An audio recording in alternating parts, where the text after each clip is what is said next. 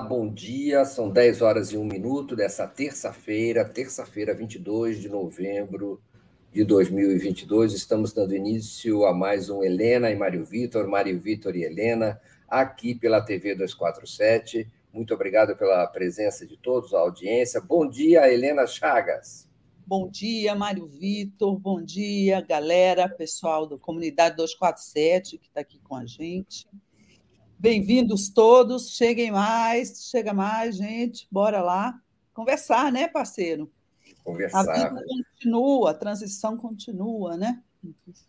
Estamos em novembro de 2022, por incrível que pareça, para quem está chegando agora, o terceiro governo Luiz Inácio Lula da Silva foi eleito e está para tomar posse em 1 de janeiro. É verdade, gente. Então, estamos na iminência da superação de uma, idade, de uma era das trevas no Brasil, do governo de Jair Bolsonaro. Jair Bolsonaro que se encontra recolhido, recluso, conspirando, com certeza, nos purões do Palácio da Alvorada, em Brasília. Não fala com o público, não fala com a sociedade, não se comunica, acaba, parou de fazer lives, não vem a público, não dá entrevistas, não cumpre compromissos públicos desde a sua derrota na eleição de 30 de outubro deste ano. Faz, por exemplo, portanto, 22 dias, Helena, que, que Bolsonaro saiu só duas vezes né, para fazer alguma outra coisa e está lá, é, como se fala, como se fala no, no Nordeste, coitado, né? Uhum. E... coitado, como se chama?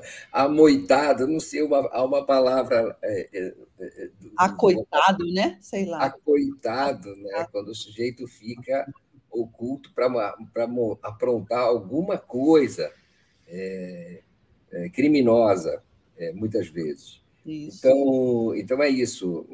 estamos vivendo esse momento e Enquanto isso, segue a transição à toa, a toda, no, no, em Brasília, no, no, CCBB, em São Paulo, com Lula e no Brasil inteiro. É... Estamos aí em meio a negociações importantes para a passagem da proposta de emenda constitucional, né, uma alteração da Constituição, que, e, e, que, seria, que é chamada de PEC da transição, que garantiria, digamos, recursos. É, aí seriam recursos extra-orçamentários, não é, Helena? Extra-orçamentários para, para o ano que vem, e aí é que fica a dúvida se são recursos também para os quatro últimos anos, né, os quatro próximos anos, isso não está claro ainda que garantem o Bolsa Família, essencialmente, e outros programas sociais do governo. É uma discussão fundamental que não está ainda muito, muito clara qual vai ser o, o encaminhamento. Espera-se que, como nós anunciamos nesse programa, que, que no anúncio desse programa, que é, aconteça o seguinte, que até a semana que vem o Senado examine já a PEC. É, e talvez vote. E na semana seguinte seria a vez da Câmara, né, para que esses recursos sejam garantidos. É, você espera essa tramitação é, já tranquila? Não, eu acho que isso aí não é muito realista, não. Acho que vai demorar um pouquinho mais. Acho que será votado até, até meados de dezembro, até 20 de dezembro, mas eu acho que ainda precisa haver mais negociação pelo que a gente está observando. O que é essa PEC? Essa PEC é uma engenharia orçamentária. Para quê?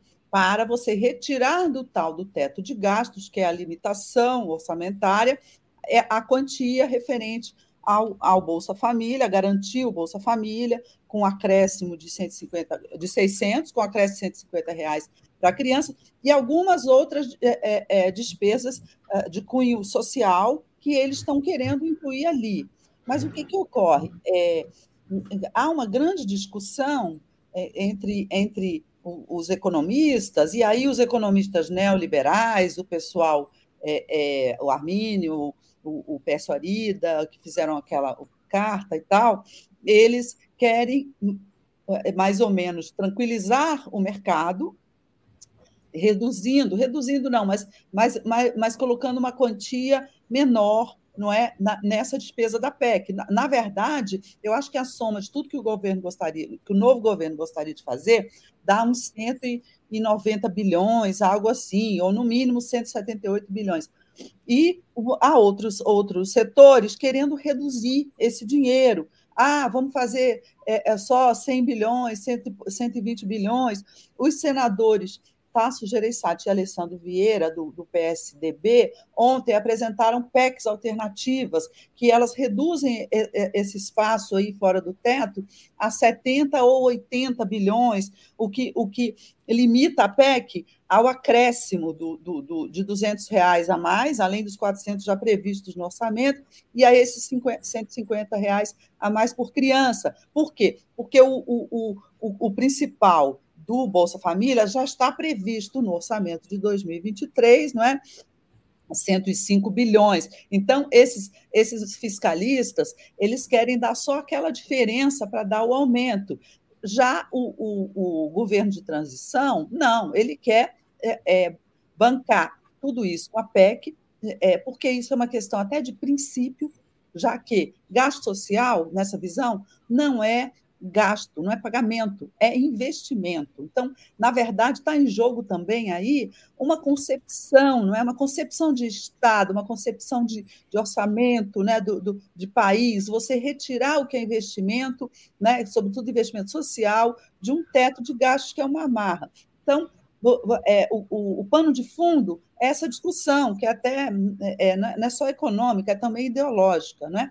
Então, é, você tem essa, essa briga aí, me parece que nós vamos chegar num acordo, evidentemente. Eu acho que não tem possibilidade de, de não haver acordo, mas nós temos que ver, medir a força do novo governo e, e, e quanto, né, enquanto vai se fechar esse acordo aí. Por enquanto, está tudo sendo conversado. Outro ponto importantíssimo do, do acordo da, da PEC é a questão da, da, sua vigência, não é? Para o governo de transição, para o, o novo governo, é, o, é, essas despesas deveriam ser retiradas do teto permanentemente, com base nesse princípio. É investimento social, não pode ficar é, é submetido às amarras desse teto. Já outra, ou, outras forças, e aí a gente viu não só os economistas liberais, mas a gente começa a ver políticos, etc., querem que seja por menos tempo. Então, me parece que o, o, o pessoal do PT e aliados já está concordando em fazer é, é, por quatro anos, que seriam os quatro anos do governo Lula. Mas é, tem gente, inclusive a, a, a turma mais é, ortodoxa, né, fiscalista, que está querendo que seja por um ano só inclusive o Centrão. Por quê? Mas por que, que o Centrão quer por um ano só? Não é porque o Centrão é responsável fiscal, nada disso, não. O Centrão quer por um ano só, porque a cada ano ele terá a oportunidade de botar a faca no pescoço do governo Lula e, e renegociar, e negociar um novo waiver anual, não é? uma nova licença pra, para esse gasto anualmente. Ou seja, ele engorda o, o, o próprio cacife, o, o, próprio poder de negociação. Eu acho que e, e, é, isso aí o governo de transição conseguirá é, superar. Eu acho que, que é possível é, negociar por mais tempo, sim. Não, talvez não tempo determinado, mas mais do, tempo, mais do que um ano. Um ano é muito pouco, né? O, o, o, essa reflexão que você propõe sugere uma outra, né? uma outra mais ainda, é, é, vamos, dizer, assim, vamos dizer assim, sistêmica, estrutural. Na verdade, há uma discussão a respeito do, do papel que, e do equilíbrio que há, ou da disputa, você pode você pode, poderia dizer, entre uh, o executivo e o legislativo. Né?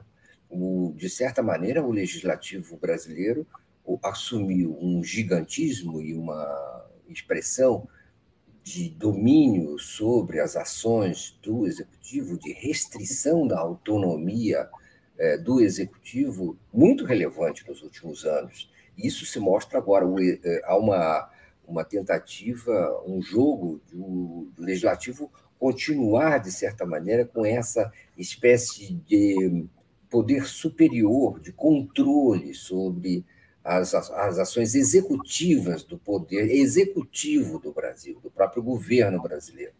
É, é, então, essa, essa é, esse é o pano de fundo, uma ação mais estrutural, é, comandada aí, no caso, pelo presidente da Câmara, Arthur Lira, né, na, vamos dizer, na preservação dessa espécie de precedência do executivo sobre os outros, do, do legislativo sobre o, o, o, o executivo.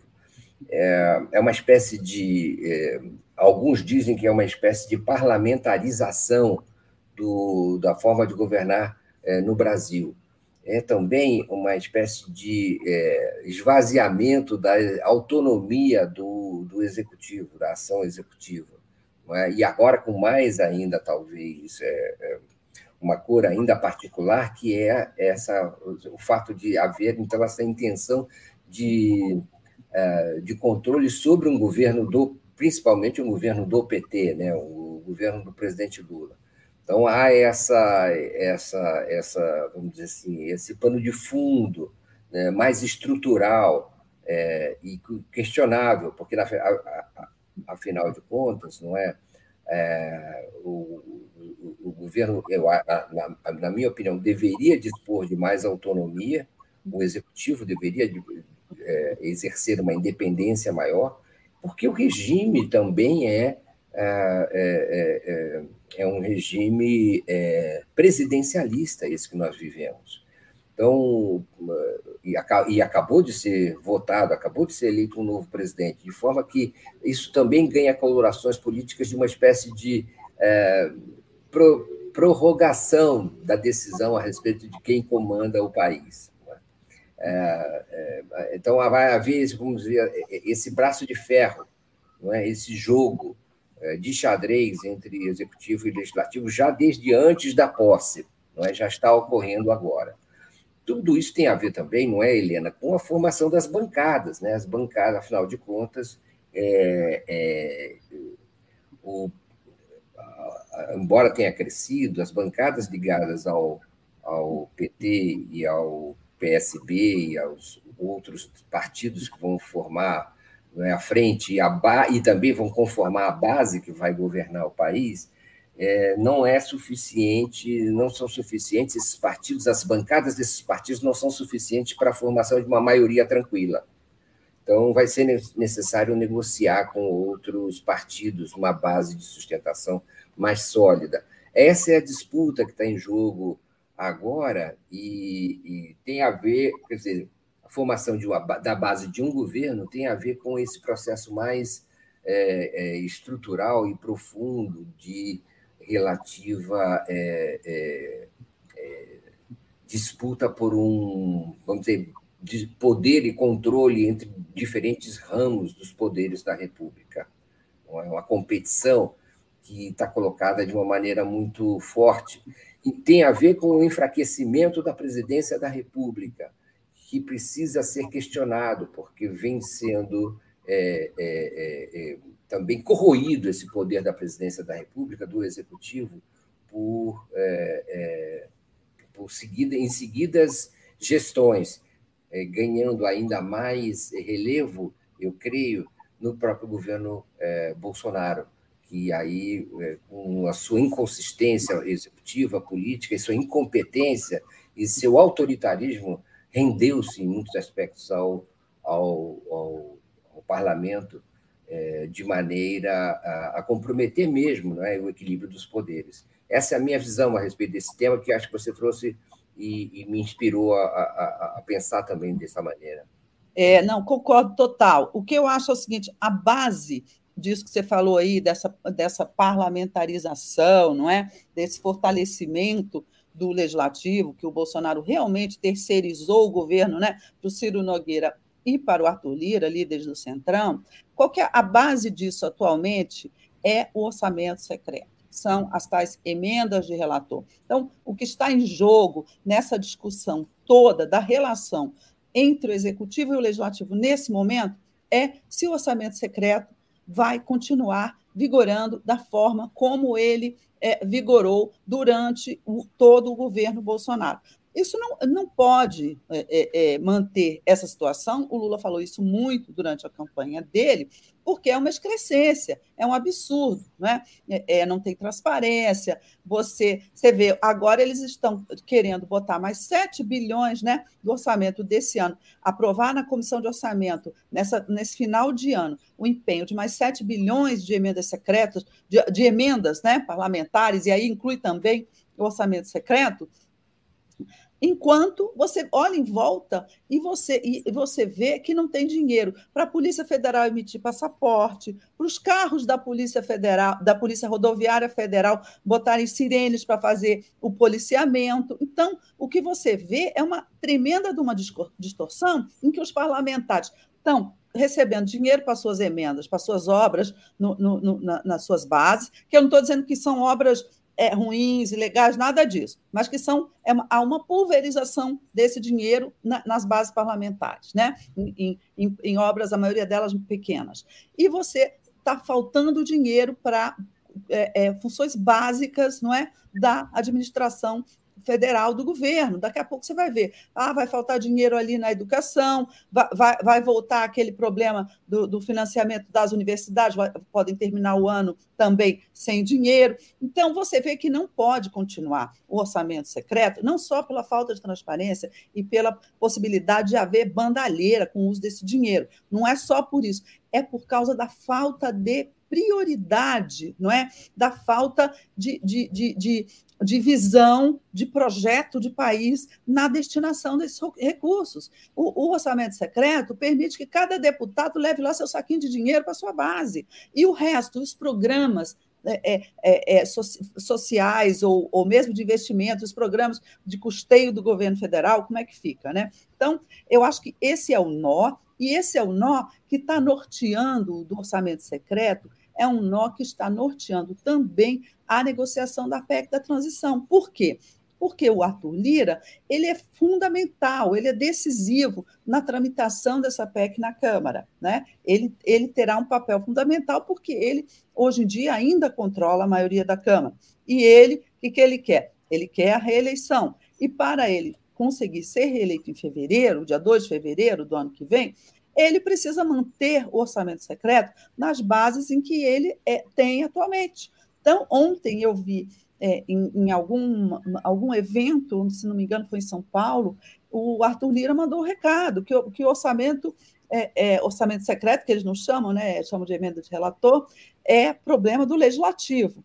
Ou seja, um recado para o Lula. Não se mete nisso, não tenta acabar com isso, porque, porque eu vou criar muito problema para a tramitação da sua PEC a gente já viu que o governo do PT não vai comprar essa briga agora, no momento. O, o Supremo Tribunal Federal está para julgar, ministra Rosa Weber, uma ação né, que, que argue a inconstitucionalidade desse orçamento secreto. Também não vi sinais de que ela vai fazer isso agora. Talvez eles estejam todos aguardando esse acordo em torno da PEC, que poderá incluir também um acordo para é, quem sabe, tornar menos transparente, ou, ou, ou, tornar mais transparente esse orçamento né, é, é, secreto, deixa de ser secreto, ou você estabelecer limites é, numéricos, ou você estabelecer critérios de que essas emendas têm que estar relacionadas a programas federais. Mas, enfim, o, o que nós estamos vivendo hoje é um, um jogo em que cada um tem um, um interesse básico para ele, né? O governo precisa passar a PEC, o Arthur Lira precisa manter o orçamento para poder, poder ser reeleito, né? E, e, e cada um está jogando, está é, é, é tá em campo com, com a sua barganha ali em torno disso. Acredito sim que vai haver entendimento, que até o Natal, até 20 de dezembro, a PEC estará aprovada, mas eu acho que não é uma barbada. Eu acho que até lá a gente ainda vai ter muita negociação e muita conversa pela frente.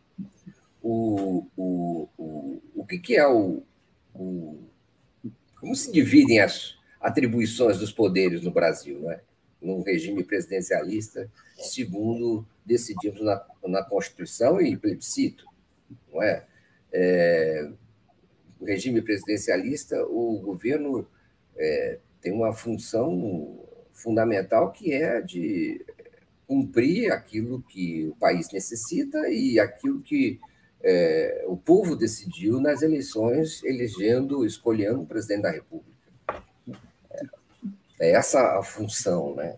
Desse, a principal função, o dia a dia, as responsabilidades de exercício de um programa previamente acertado. Também, é, e o parlamento tem uma função, digamos assim, de elaboração das leis, não é? fiscalização. É, nós estamos assistindo é uma, uma espécie de é, é, crescimento exagerado das atribuições do parlamento para além do limite, do seu limite constitucional. É, e pelas formas do. É, pelas formas da, do, do, próprio orçamento, né? Das limites, do garrote orçamentário. E esse garrote orçamentário, amigos, tem a ver com, tem a ver com uma, uma concepção como disse a Helena, fiscalista, não é muito dominante entre a maioria dos, é, dos parlamentares, e, e, e, mesmo em oposição ao programa eleito nas urnas agora em, em, em 2022, no mês passado. Então, nós estamos agora sobre uma espécie de discussão surda entre formas de governo. E, e, e, vai ser necessário também botar de volta na caixinha o parlamento, de volta na casinha o parlamento. Essa é resultado, isso é resultado das distorções que nós acumulamos nos últimos anos, o seguido enfraquecimento do poder executivo que impede a realização das, das necessidades, das aspirações do eleitor e do povo. Então, é, é, é, já estamos vendo isso. E há uma enorme também aí instalação de um poder conservador, de um, uma forma de pensamento conservadora no parlamento brasileiro, apoiada essa concepção fiscalista, restritiva, é, é, pela, pela grande mídia brasileira, pela mídia corporativa brasileira, os poderes, digamos assim, conservadores no Brasil. Essa é a discussão de fundo que está em, em, em, questão aqui e agora. É, por outro lado, é, o governo precisa ser montado, né? e está sendo montado, e a base, a base do governo é fundamental para isso. É fundamental aprovar a PEC da transição com o maior número de recursos e com é, aprovar um orçamento também, né, que já que seja forneça recursos necessários para a ação governamental do novo, do novo presidente da República, mas é também fundamental, né, Helena, que, é, é, que se avance nessa discussão sobre os papéis de cada, de cada braço do, do poder no Brasil. E agora a próxima, a próxima sessão é montar uma base do governo né, uma base que seja faça, faz parte dessa transição também, montar uma base de, de sustentação para que no parlamento, dada essa situação, e seja capaz de fornecer os meios para que, ah, enfim, o governo tenha eh, condições de, de atuar. Como você disse, há enormes é, é, sessões do orçamento que vão precisar de ser complementadas é? para que, que não haja solução de continuidade na, na ação governamental no próximo ano, já que o, o novo governo seria bom que não assumisse numa crise orçamentária, é, numa, em ameaças não é, de blackout ou de, ou de interrupção mesmo dos serviços.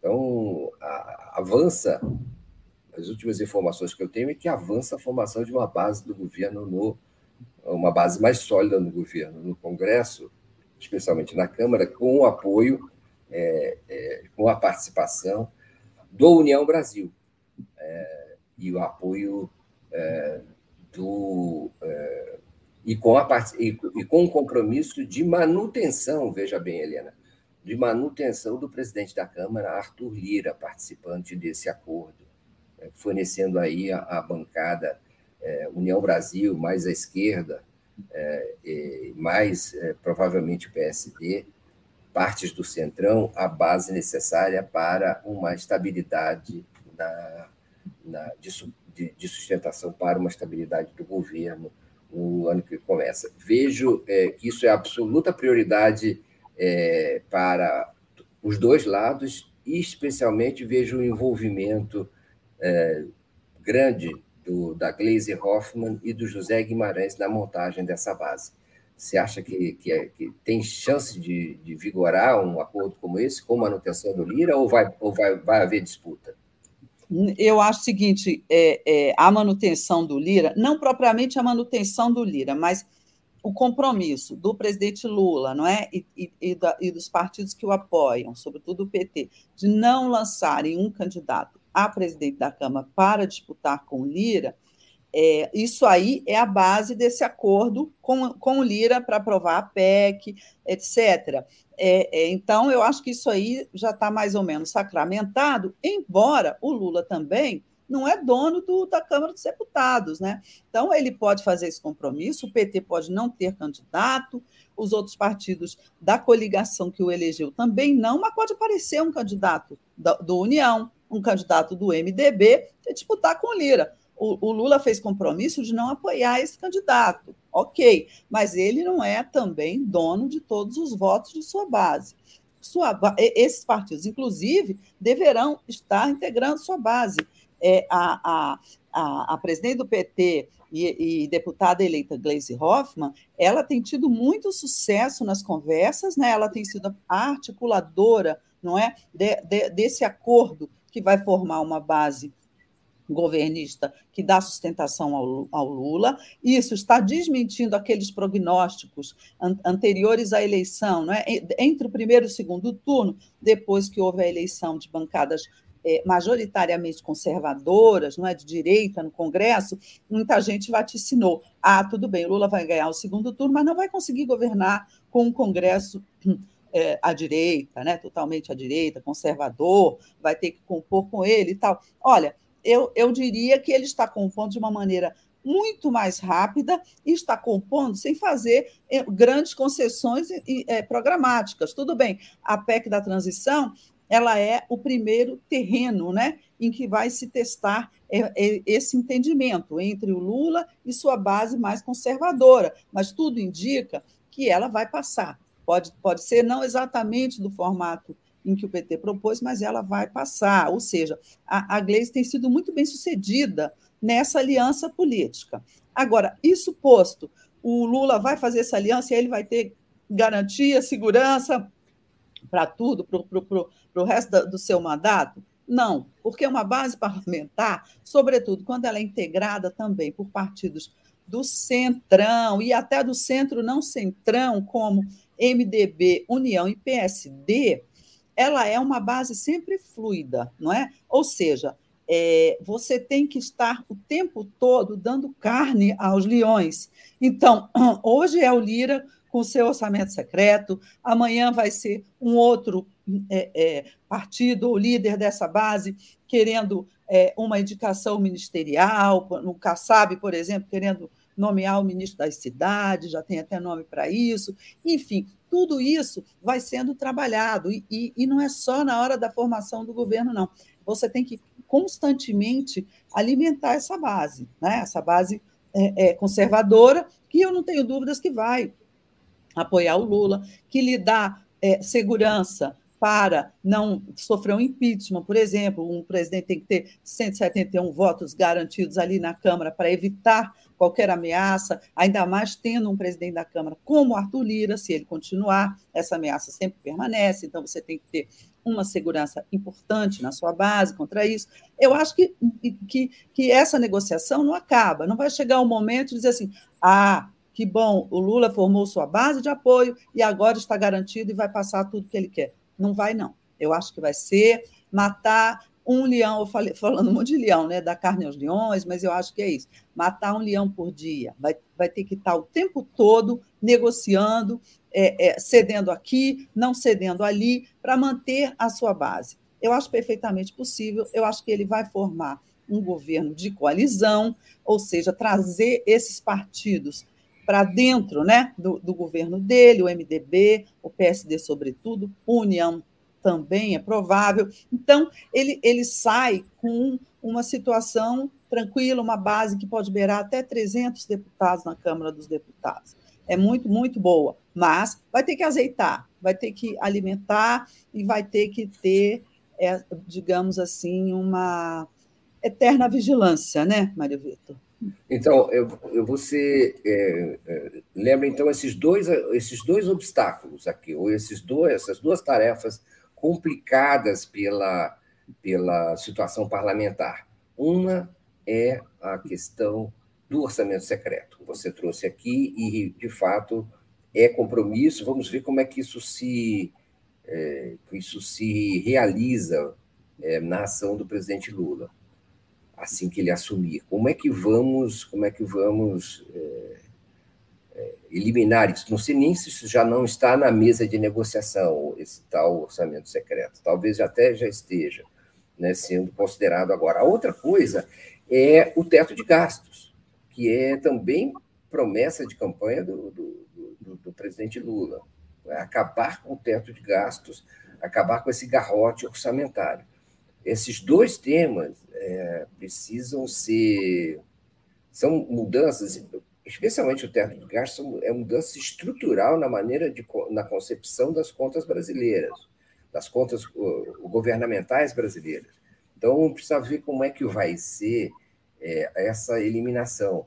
E, e, se, Helena, a formação da base governamental é, não, não é, leva isso em consideração. Isso que eu quero dizer.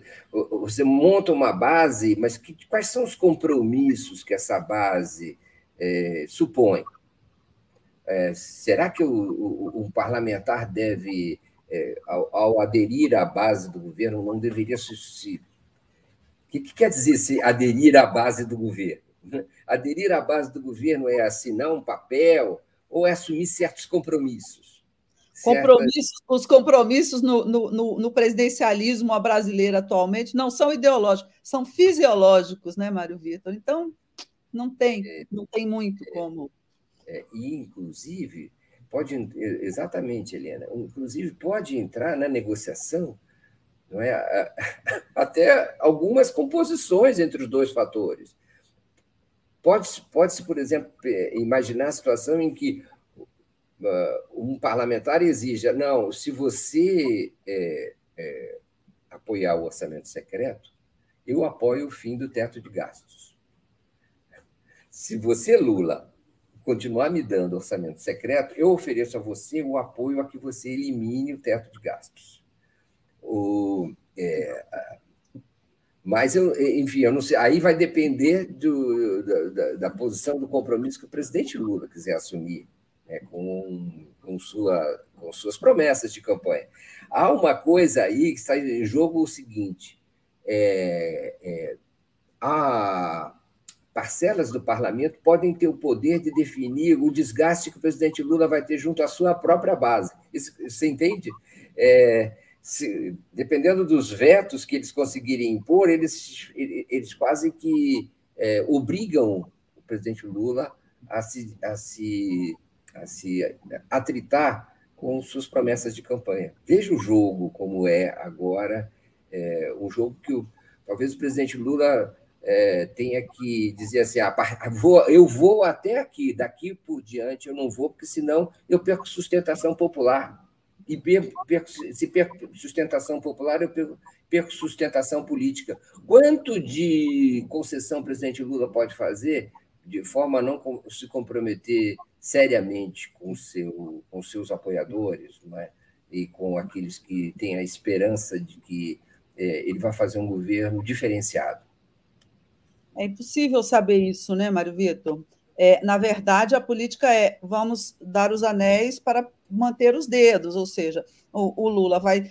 É, é, eu acho que o Lula, nesse momento, adoraria estar votando alguma coisa, discutindo alguma coisa, para acabar, simplesmente extinguir o orçamento secreto não fará isso, nem hoje, nem amanhã, nem nunca. Né? O que ele pode é tentar um acordo para torná-lo menos secreto, estabelecer critérios, como a gente falou aqui há pouco, mas dentro das condições é, que ele tem hoje como presidente eleito, ele não, tem, não, não, não, não conseguirá não é, fazer isso. Então, é isso, ele, ele tem que preservar o essencial, e o essencial para ele hoje é aprovar a PEC da transição para manter recursos para pagar o Bolsa Família de 600 reais, conforme ele prometeu na campanha, e isso é o centro para ele, isso é o fundamental. Em todas as declarações dele, ele fala em responsabilidade social, não é? é? mesmo aquela, aquelas que são mal interpretadas, né, em que ele diz que tem que ter também responsabilidade fiscal, mas ele dá prioridade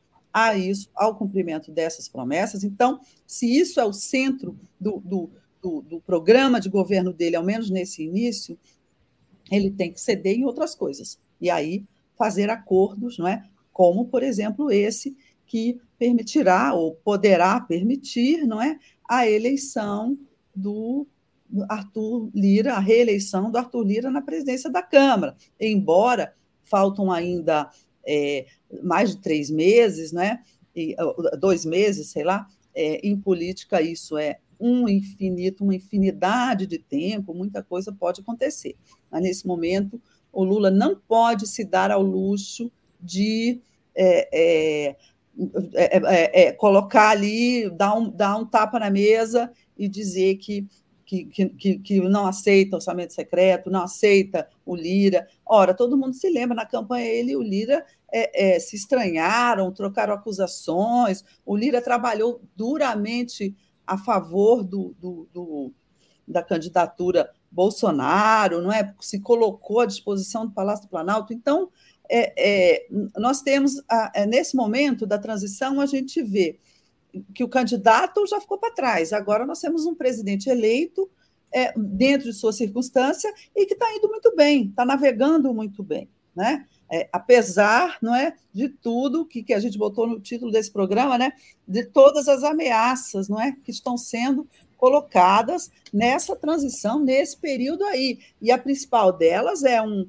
né, né Mário Vitor? Estou aqui fazendo o spoiler do próximo tema, mas a principal é um presidente golpista, entrincheirado no Palácio do Alvorada, não é nem do Planalto, porque ele não trabalha mais, mas fazendo dali é, é, criando todas as dificuldades possíveis para que o governo Lula é, se instale e, e, comece a trabalhar, não é? é? Há dificuldades desde administrativas, porque ele está assinando atos e medidas provisórias, nomeando pessoas com mandatos para o próximo governo, entendeu? Que vão continuar aí para atrapalhar. Claro, tudo isso se resolve, vai na justiça, destitui o sujeito, ok mas é um, um contratempo, mas principalmente ele está estimulando esses atos de violência por parte dos bolsonaristas, que nós estamos vendo aí em vários lugares do Brasil, estimulando, inclusive, os militares, não é? aqueles que estão sob o seu comando, como o ministro da Defesa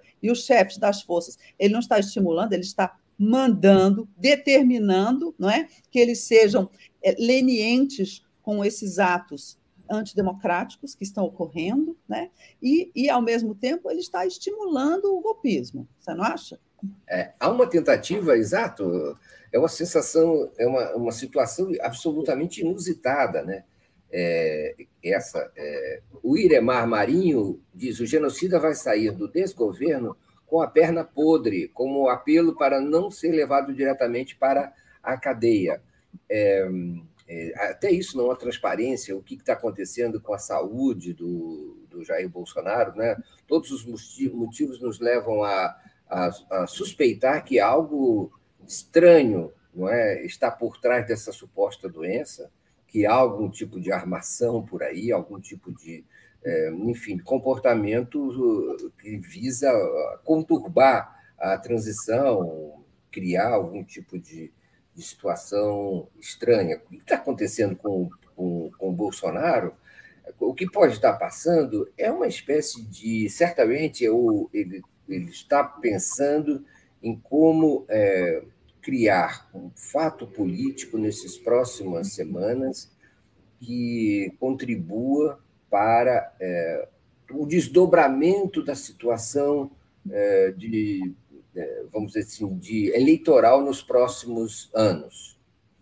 É, o modelo do presidente Jair Bolsonaro, em várias situações, parece ser aquele do Donald Trump, é, de é, lançar dúvidas sobre a lisura da, da eleição, das urnas eletrônicas, de forma a, a questionar o resultado, a vitória do presidente Lula e a sua derrota. Até hoje, oficialmente, o presidente da República não reconheceu a sua derrota, não, é, é, enfim, oficializou esse, esse, esse, essa espécie de ato, ato público, que é o reconhecimento da derrota, e, e, e para não falar da, dos, eh, do, das congratulações ao vencedor. Então, é, a lógica presente na, na, na, expressão pública das ações do presidente é de que ele vai procurar é, reforçar, e tem feito isso, o questionamento das urnas. Ah, ah, algumas ações dele induzem, inclusive, o questionamento de mais de 200 mil urnas é, por falta de numeração, é, tudo isso parece supor uma narrativa que ele está tentando construir para o próximo período. Ah, ah, disso faz parte, é? então, é, são sinais contraditórios, como sempre. O silêncio é, parece, supõe uma espécie de apatia, omissão é, e depressão, já as ações concretas parecem sugerir um questionamento das urnas e da eleição dessa manifestação superior da democracia é, no Brasil. Então, é, ele prepara exatamente, ao, que parece, um modelo, se é, se é verdade essa minha é, hipótese, de que ele vai questionar as urnas. E, para isso, contribuem os bloqueios em algumas estradas e a manutenção do apoio é, velado e, às vezes, explícito do próprio presidente e das Forças Armadas a, a, aos, vamos dizer assim, às manifestações, acampamentos diante de é, quartéis pedindo o golpe militar, a ditadura militar no Brasil. Então, é, tudo isso parece se compor numa espécie de é, divisão é, política que ele que, pretende criar, é, é, não reconhecendo o resultado e questionando as urnas. Vamos ver se esse, essa, essa narrativa não parte para ações mais concretas é, de sublevação ou de mesmo de insurreição de tropas é, na iminência da transição é, da posse do novo governo em 1 de janeiro. Parece que é esse o quadro que estão querendo montar.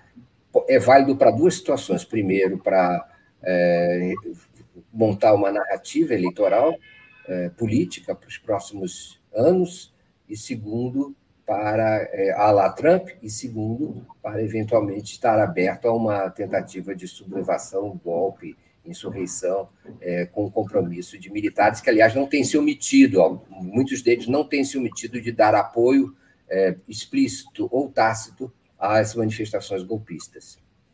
Não é, Helena? É, eu acho o seguinte: essa tentativa de questionar as urnas, que o Bolsonaro está exigindo que o PL, né, que o partido dele está exigindo isso, faça, não é com base num argumento estapafúrdio de que tem, teve muitas urnas antigas que não foram de confiança e tal. E eles inventam, né? Mas isso que ele está tentando fazer está fadado ao fracasso do ponto de vista formal, né? Até porque eles vão entrar no TSE ou entrar no STF, vai ser rejeitado.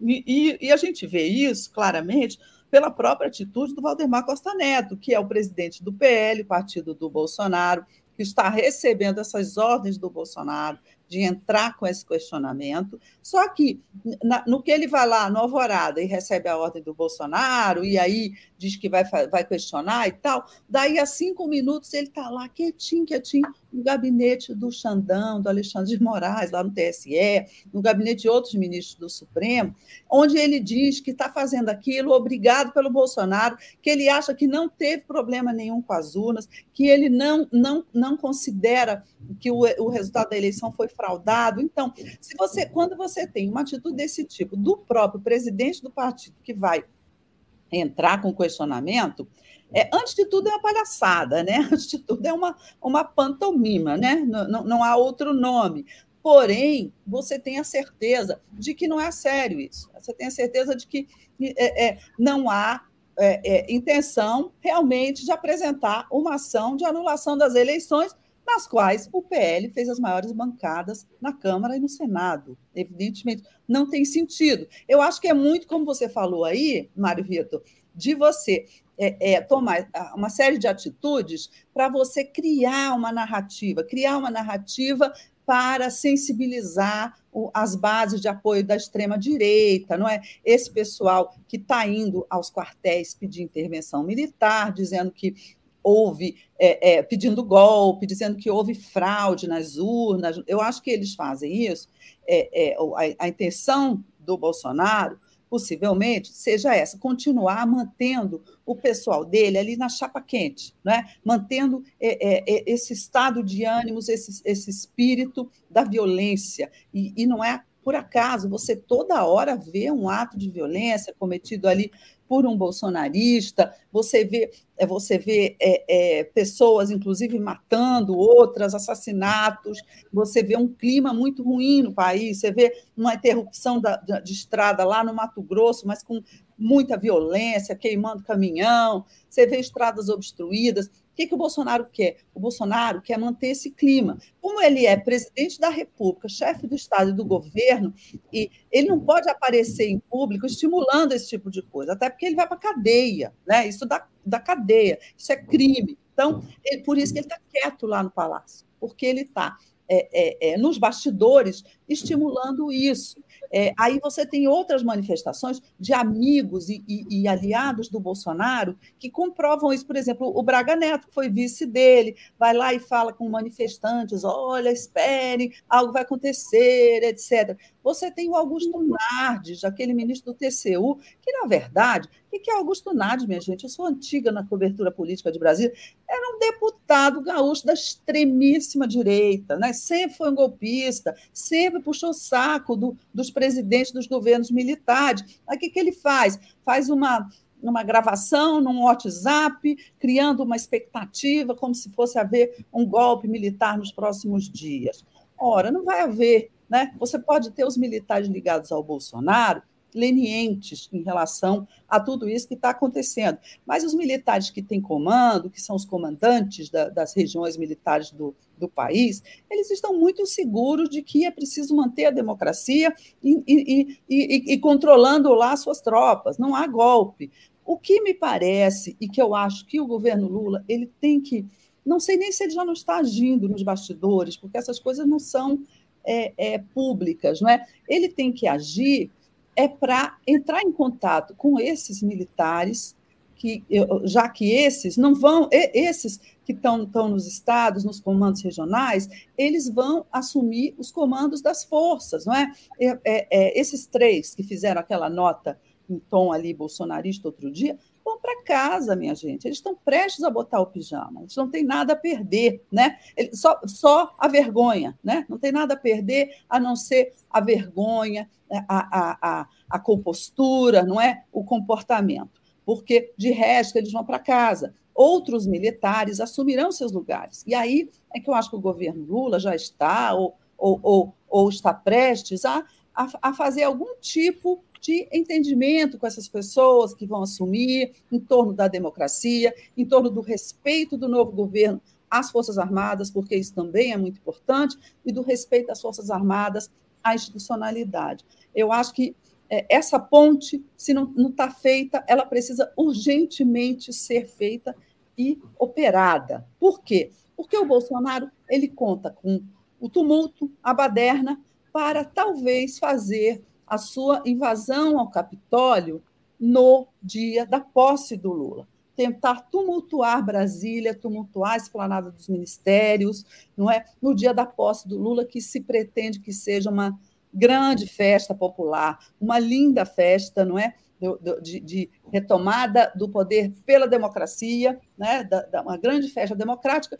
O Bolsonaro quer estragar isso. Não, não para atrapalhar a posse, que ele sabe que o Lula vai assumir de qualquer forma haverá posse. Ele quer isso para quê? Para ficar marcado e botar isso no seu, é, é, no seu currículo, entendeu? Sair do governo em meio a essa confusão passando a ideia de que boa parte da população ainda está com ele.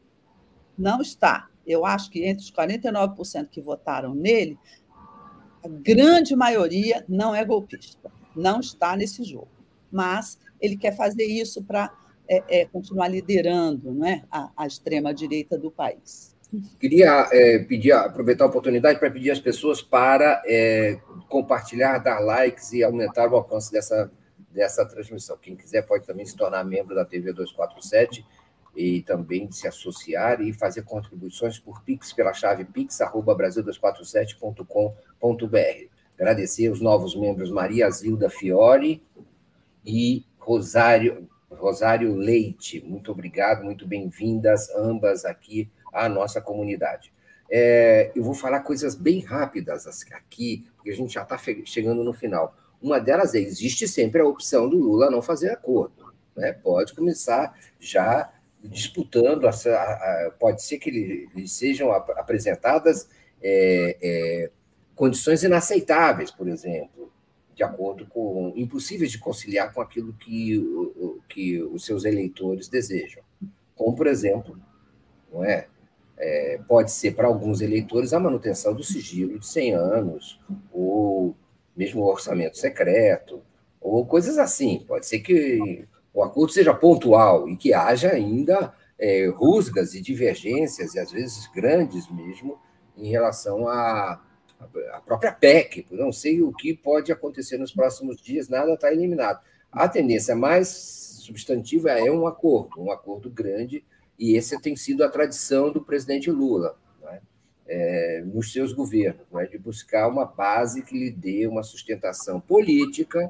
Temos sempre a perspectiva do impeachment, especialmente se tratando de governos do PT, é, por parte da direita reacionária, e, e, e, e, também econômica, né? econômica administrativa do governo. O, o, o, então, existe essa, essa possibilidade. Agora, Helena, falando dos bloqueios dos militares, dessa extrema-direita, eles incorrem num desgaste, eu tenho a impressão, num desgaste grande ao fazerem essa opção radical, conflituosa, tumultos, badernas, violências, que não são acompanhados por, pela totalidade dos eleitores do Bolsonaro no segundo turno, esse, esse, esse cabedal de eleitores, não acompanha essas manifestações extremistas golpistas depois de uma eleição limpa, é, com grande comparecimento e apoio político ao processo eleitoral. Então, é, eles estão abandonando, as, o, o, Bolsonaro parece abandonar, vamos dizer, o veio não é, da sociedade brasileira e mesmo dos seus seguidores, ficando apenas com uma pequena minoria de, uh, de alucinados políticos, não é? delirantes diante dos quartéis, ajoelhados diante de baionetas, não é? Uh, fazendo pedidos para uh, para casamatas, para, enfim, para é, obuses. É isso que, que, que nós estamos. Há uma espécie de atraso e erro político nesse tipo de comportamento também, e risco político muito grande. É, que é esse abandono, vamos dizer assim, da democracia muito explicitamente, não é? De, que não é reconhecido, que não é aceito eles estão prolongando essa situação e se desgastando com parte relevante dos seus eleitores.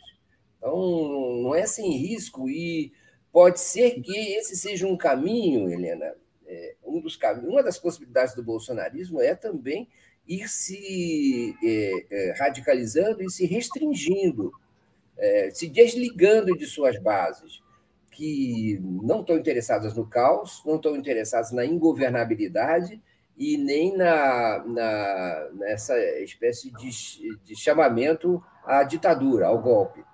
Então, é, é isso, é, crime, é, além de ser crime, não punido ainda suficientemente pelas autoridades judiciárias e policiais no Brasil, contando com a tolerância do judiciário e do e, do, e, do, e das forças policiais, e uma conivência do Executivo Federal também, é, esse crime não é acompanhado pela sociedade brasileira e nem pelos bolsonaristas.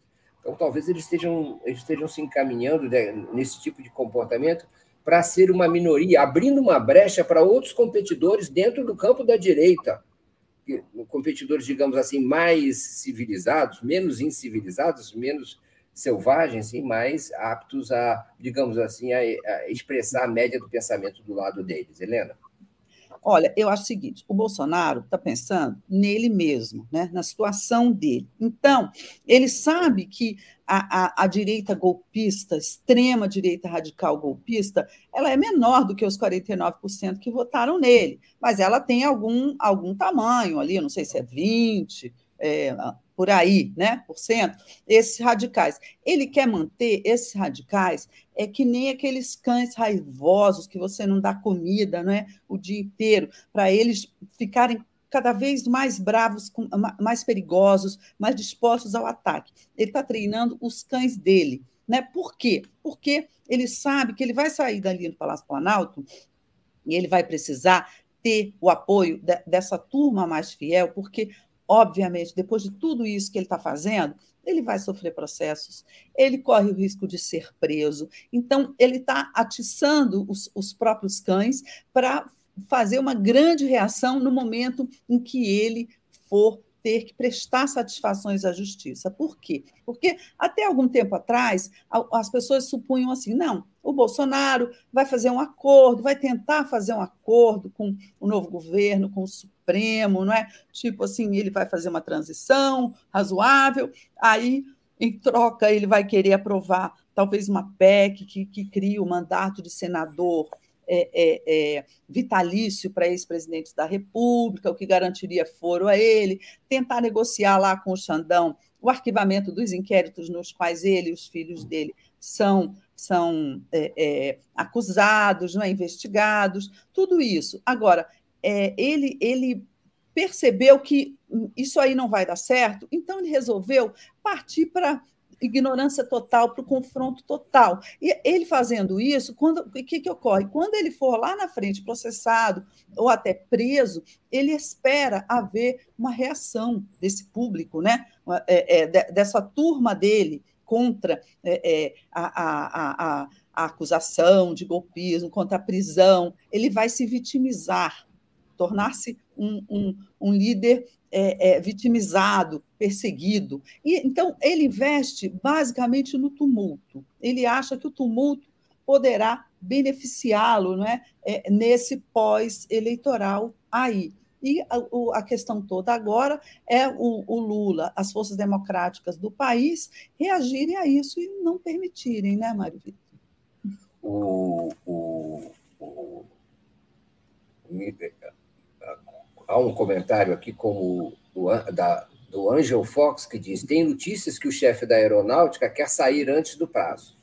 Mostra que não tem nada de golpe. É, é, pode ser que não, né? De fato, pode ser que nas. Como não há unidade entre os militares, vence uma espécie de, é, de omissão, uma espécie de é, eles se tornam espectadores da situação na maioria dos casos. Permitem, é, toleram e não e não se e não se e não repudiam claramente essas manifestações. É, é uma às vezes parece mesmo uma situação inusitada, é? mas certamente eles não têm unidade para dar um golpe. E um golpe seria um fracasso é, total, não é? Seria um, uma pantomima um golpe nessa situação no Brasil não teria apoio nenhum, fracassaria imediatamente.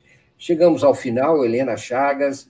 Eh, agora voltamos na próxima quinta-feira, nesse mesmo horário, 10 da manhã, com mais um Helena e Mário Vitor. Mário Vitor e Helena. A gente vai ter, talvez, que fazer algumas adaptações, mas o programa estará aqui. Não sei, a Eliana estará em trânsito, não é isso, Eliana? Se Exatamente. E a, a, gente... próxima, é, a próxima quinta-feira será sem Helena, eu estarei em trânsito viajando, é, mas eu tenho certeza que o Mário Vitor vai, vai ter um convidado sensacional para vocês aqui, muito melhor do que eu. Mas na terça eu estou aqui pegando, retomando meu lugar, porque ele é meu e ninguém tasca, né? e eu estarei ao seu lado, porque estar Opa. ao seu lado também não, não me tascam. Tirar isso. É isso aí. Quinta-feira a gente volta. Obrigado, Helena. Boa, boa trânsito aí para você. É, e a gente volta quinta-feira. Queríamos agradecer muito a audiência de todos. Fiquem agora com, é, com o Giro das Onze, com Daiane Santos e Gustavo Conde. Muito obrigado e até a próxima quinta-feira. Tchau, tchau.